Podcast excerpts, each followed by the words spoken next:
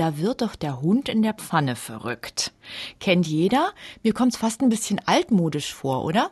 Ja, da haben Sie vollkommen recht. Es geht in dem Fall wie gar nicht so selten um alte Geschichten. Die hat man sich ja gerne erzählt und wenn sie gut waren, dann schnurrten die manchmal auf einen Satz oder auf ein Satzteil zusammen. In dem Fall geht es um einen Schwank um Till Eulenspiegel.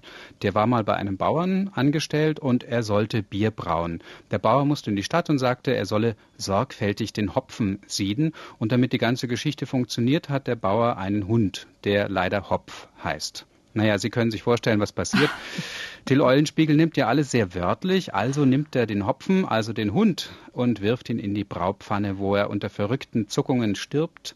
Der Bauer kann aber, als er nach Hause kommt und sich aufregt, nichts sagen, denn er hat es ja selbst so formuliert. Er solle den Hopfen sieden und jagt ihn aber dann immerhin vom Hof, was Till Eulenspiegel nicht weiter interessiert. Und aus der Kurzform dieser Geschichte sagt man dann, wenn was Unerhörtes passiert, wenn jemand was Unerhörtes macht oder etwas ganz Überraschendes, da wird doch der Hund in der Pfanne verrückt.